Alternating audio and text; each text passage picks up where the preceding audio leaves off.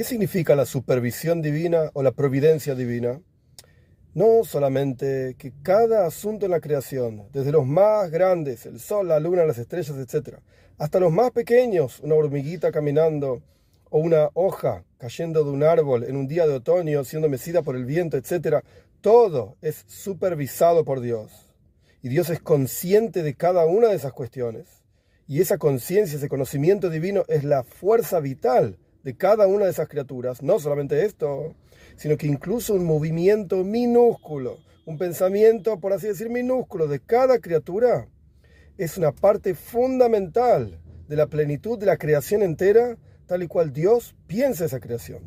Cada palabra que yo digo, cada pensamiento que digo, cada acción que hago, etcétera, por más pequeño que sea, es parte fundamental del plan maestro de la creación entera.